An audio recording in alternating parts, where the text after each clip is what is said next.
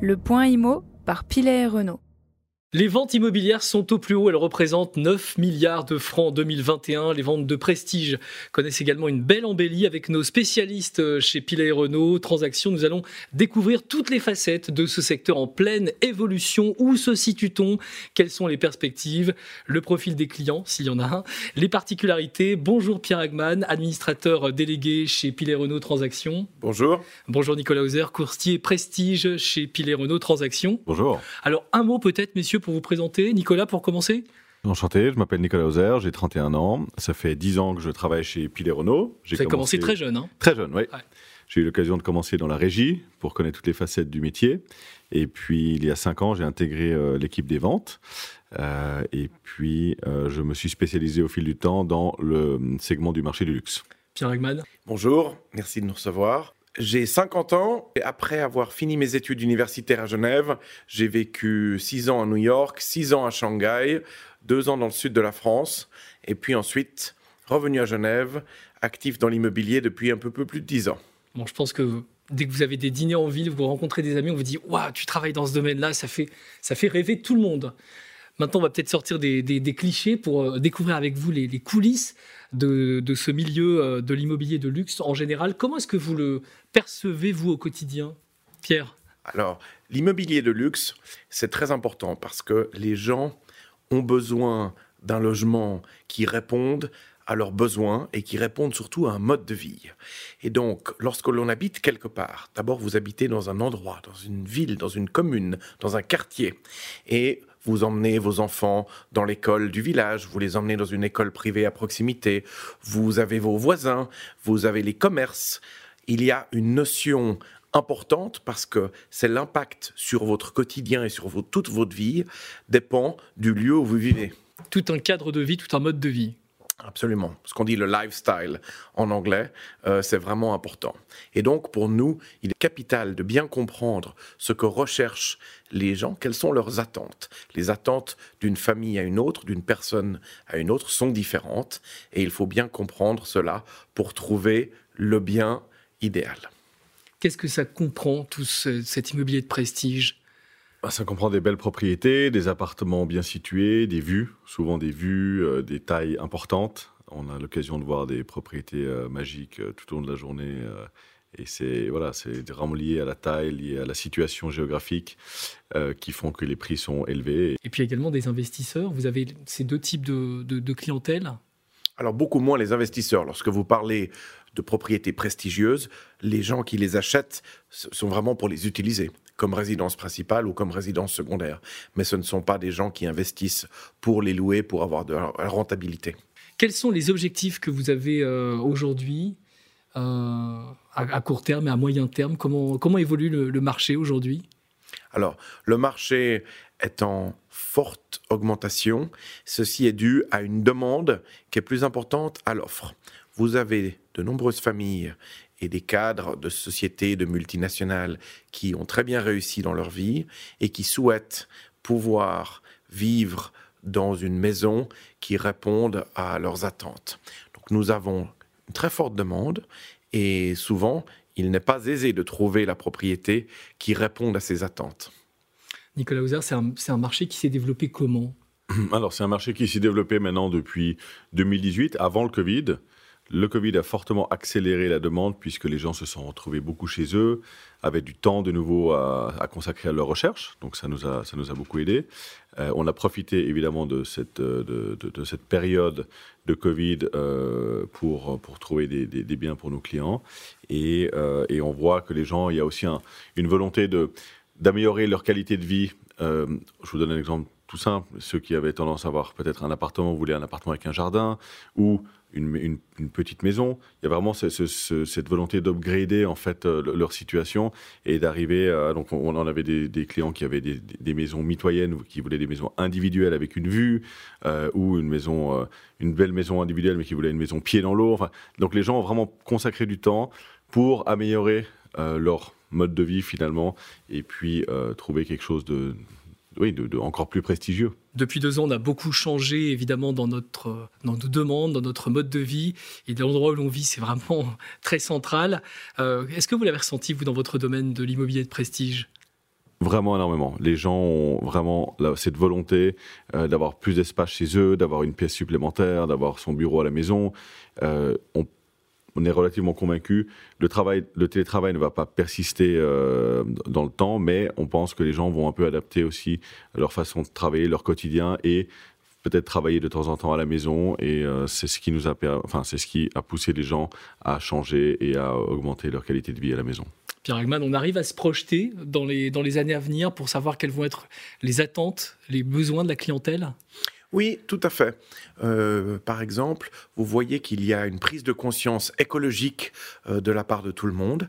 Et donc, dans les attentes, au niveau de la construction, les gens vont vouloir avoir des maisons qui sont beaucoup plus euh, économes. On a beaucoup de produits électroniques chez nous. Eh bien, il va falloir trouver au niveau de la production d'électricité, de faire sa propre production pour pouvoir utiliser beaucoup d'électronique, de, de domotique à la maison. La même chose pour la récupération des eaux, où aujourd'hui, on récupère encore très peu les eaux, qu'elles soient par exemple les eaux de pluie, nous voyons une tendance claire au niveau de la construction où, dans le futur, les gens et les architectes vont faire des maisons beaucoup plus écologiques qu'aujourd'hui. Vous voulez dire que c'est une vraie préoccupation écologique On se dit hein, que c'est une clientèle qui a les moyens, donc qui n'est pas en train de regarder au franc près sa, facture d'énergie, mais c'est vraiment une vraie sensibilité? C'est pas du tout pour une question de prix, puisque d'ailleurs ces maisons sont plus chères à construire. Lorsque vous construisez une maison aujourd'hui en normes très haute performance énergétique, ça veut dire que votre maison dépense moins d'énergie, elle coûte bien plus cher à, fabriquer et à construire. Mais oui, les gens se préoccupent de savoir que leurs émissions de CO2 vont baisser dans le futur et de l'environnement euh, dans lequel ils sont doit être sain et pur. Donc il y a d'autres attentes évidemment de, la clientèle. Est-ce qu'aujourd'hui on est plus attiré? Il y a, l'appel du verre, l'appel de la campagne. Est-ce que ce sont des, des produits sur lesquels il y a plus de demandes?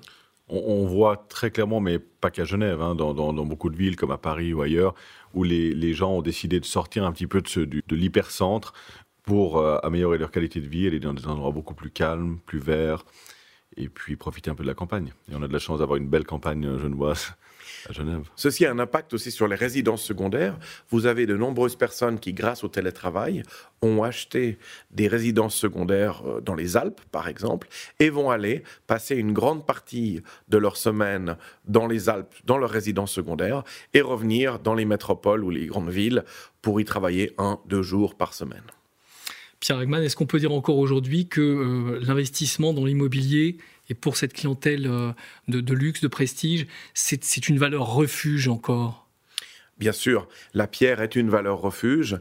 Et comme je le disais tout à l'heure, les gens n'investissent pas pour garder leur argent, les gens investissent pour y vivre. C'est l'endroit où vous passez le plus de temps, c'est dans votre maison, et surtout depuis le Covid. Donc les gens vont investir pour pouvoir profiter d'une qualité de vie qui est importante.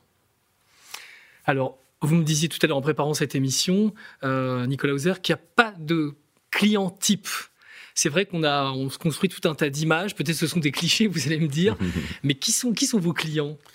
Alors, comme je disais avant, effectivement, on ne peut pas dire qu'il y a une clientèle type, puisque tout le monde a le droit d'acheter un bien de prestige. Il n'y a, pas, a pas de limite ni d'âge, ni, autre.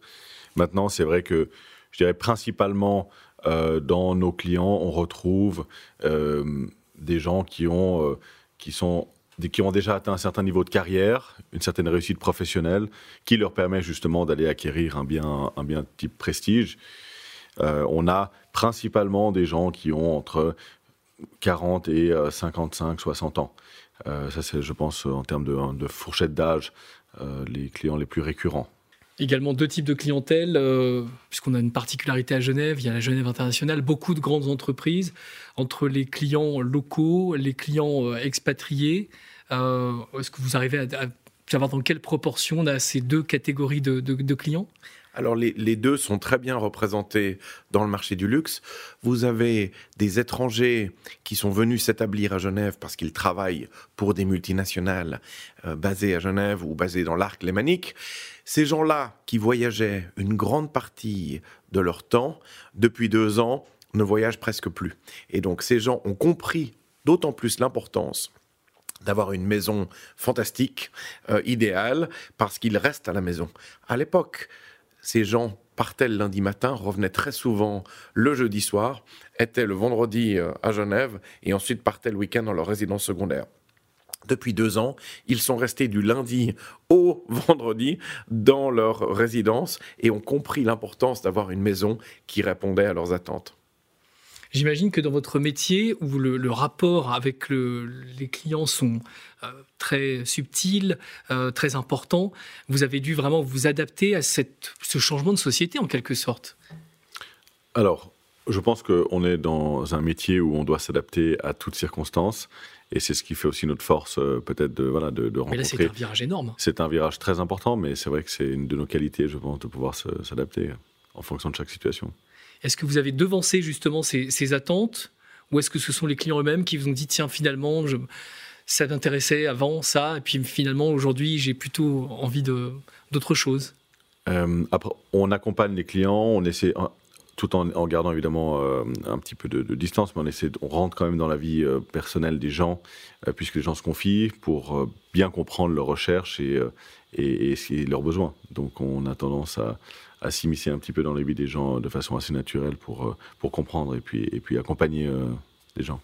Pour les aider à trouver, nous faisons de plus en plus de films parce que les images permettent aux acquéreurs potentiels de mieux réaliser l'environnement, d'avoir une vue plus globale et de donner une envie avant d'aller voir les détails de la grandeur de chaque pièce ou du nombre de pièces. Mais donc ces films permettent une évolution importante parce que les gens chez eux peuvent déjà découvrir le bien immobilier avant de devoir se déplacer. Et s'imaginer? Et s'imaginer et s'aider à se projeter dans un quartier, dans un environnement. Est-ce que cette euh, nouvelle méthode, ce nouvel outil euh, vous fait gagner du temps également? C'est-à-dire que quand vous, faites une visite, vous savez déjà que potentiellement le client a, de l'appétit pour le, pour le lot que vous allez lui présenter?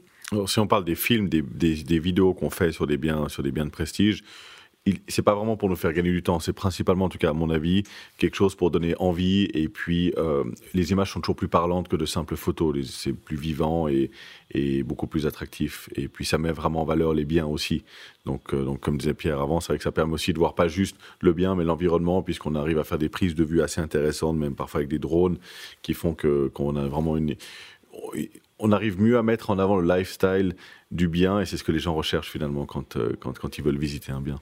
Et grâce à des films, on arrive à mettre toutes les saisons. Vous aurez par exemple la maison en hiver avec de la neige, tout comme la maison l'été avec sa piscine ouverte et des gens qui profitent du jardin et des arbres.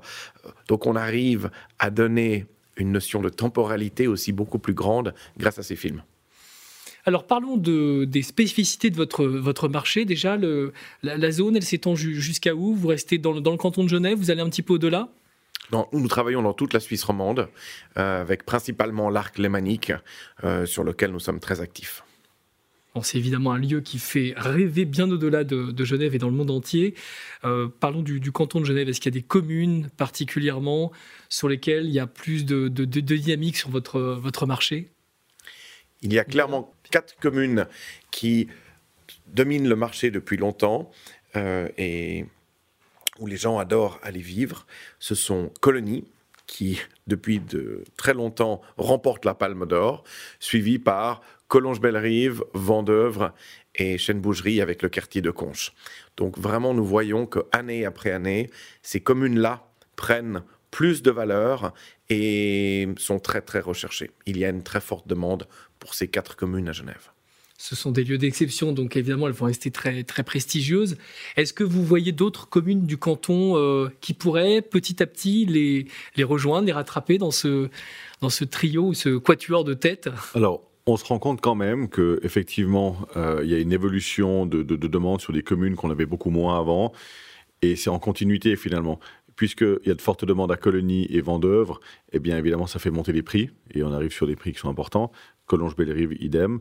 Euh, qu'est-ce que font les gens? Ils vont peut-être s'ouvrir, être un peu plus ouverts d'esprit et puis aller et se dire bah tiens Meignier c'est sympa, J, Jussy, donc des communes qui sont un petit peu plus loin, qui à la base étaient peut-être moins demandées. On voit qu'il y a cette même évolution de demande quand même sur des, sur des communes qui sont un peu plus calmes et moins accessibles finalement euh, par tout ce qui est transport en commun et puis proximité avec le centre-ville.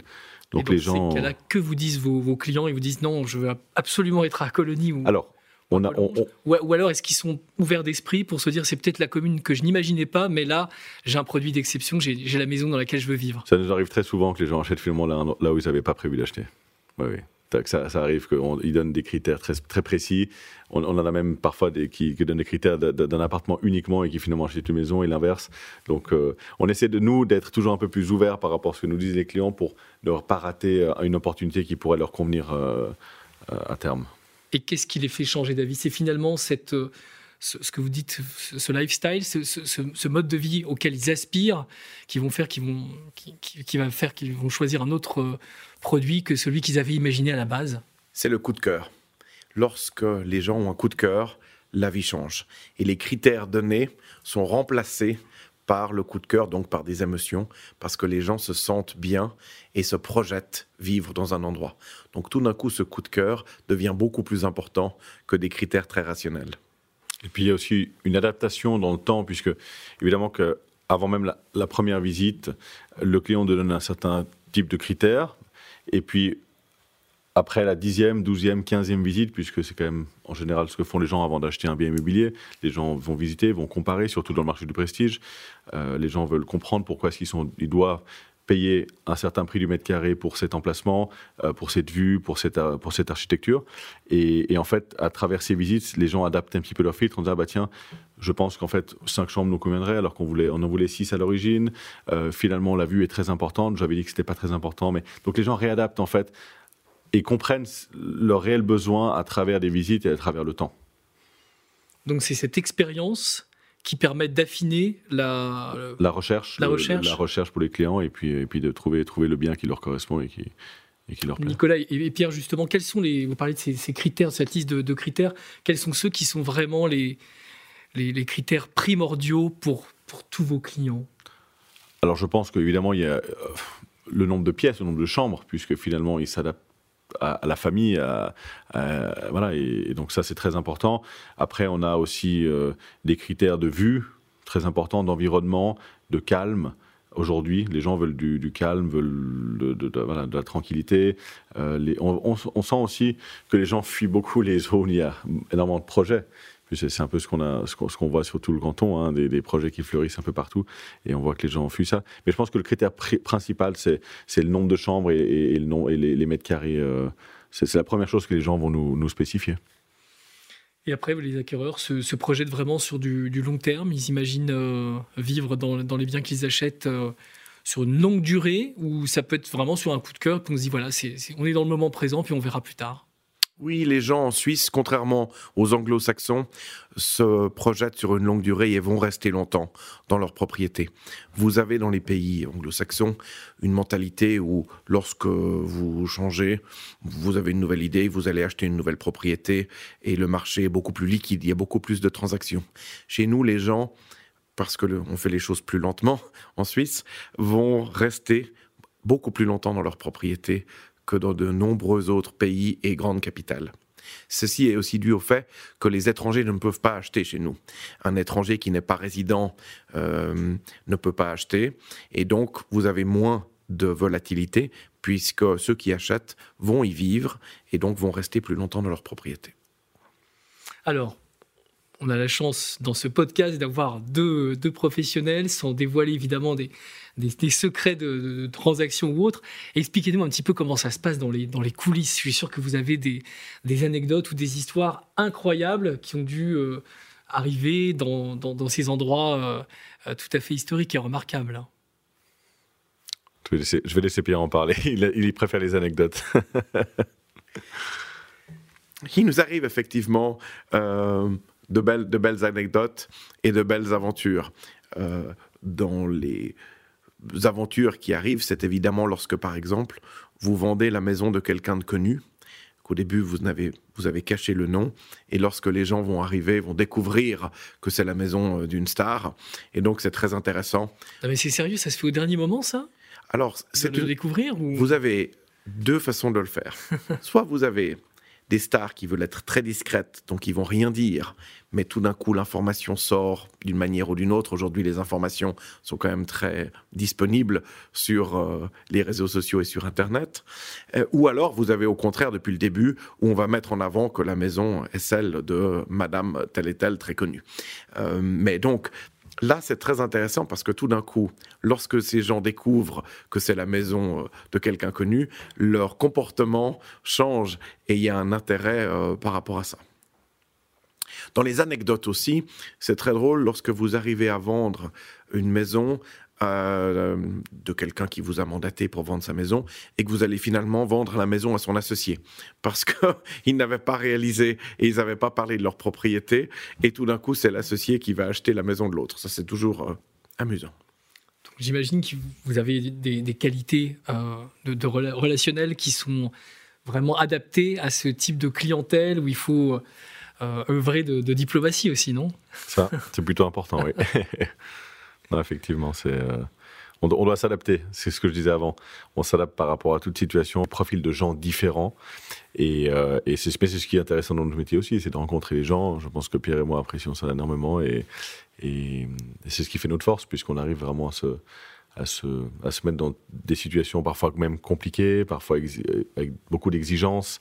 Euh, et parfois, c'est beaucoup plus facile aussi. Ça dépend. Il y a un peu de tout, mais ça nous enlève une certaine monotonie aussi. C'est pour ça qu'on aime notre métier. Bon, c'est aussi un, marché et un segment du marché qui apprécie beaucoup la discrétion. Euh, c'est compliqué ça à gérer au quotidien? Alors oui, c'est compliqué à Genève parce que toutes les données sont publiées dans la FAO. Dans la feuille d'avis officielle, vous trouvez le nom du vendeur, le nom de l'acquéreur, la taille de la parcelle, la taille de la maison et le prix. Ceci fait que ces données étant publiques et étant publiées tous les vendredis, n'importe qui peut savoir qui a vendu et qui a acheté. Et notamment les journalistes. hein. Et notamment les journalistes. Ces dernières semaines, à la télévision, dans les journaux, un nombre considérable d'articles qui concernent votre secteur d'activité. Ça vous a fait quoi quand vous avez vu tout ça dans les journaux ou à la télé? Alors évidemment que nous suivons ça de très près et nous sommes au courant de qui achète quoi et qui vend quoi.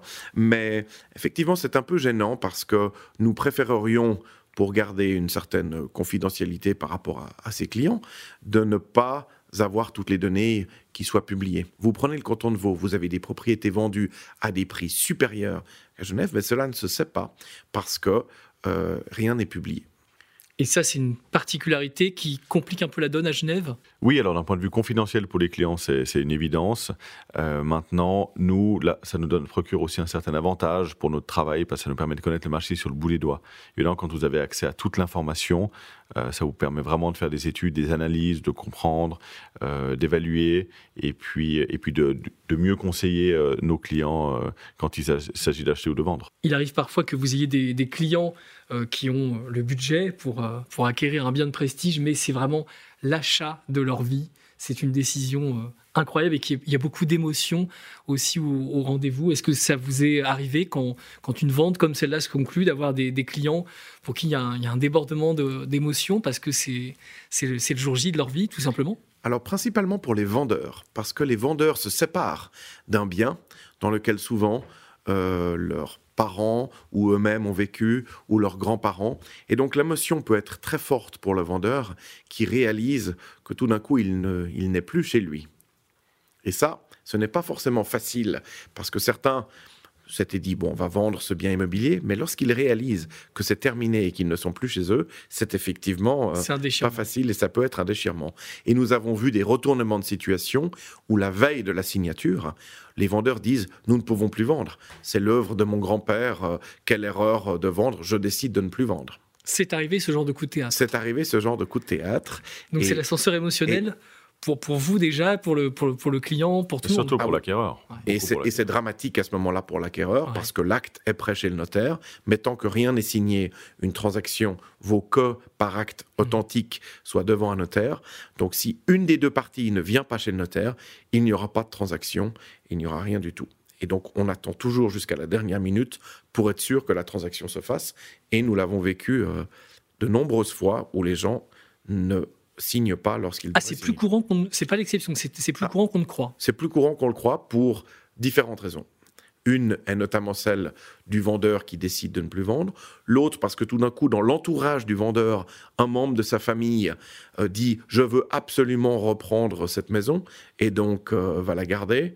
Et d'autres fois parce que l'acquéreur lui euh, change d'avis parce que sa situation personnelle ou professionnelle a pu changer.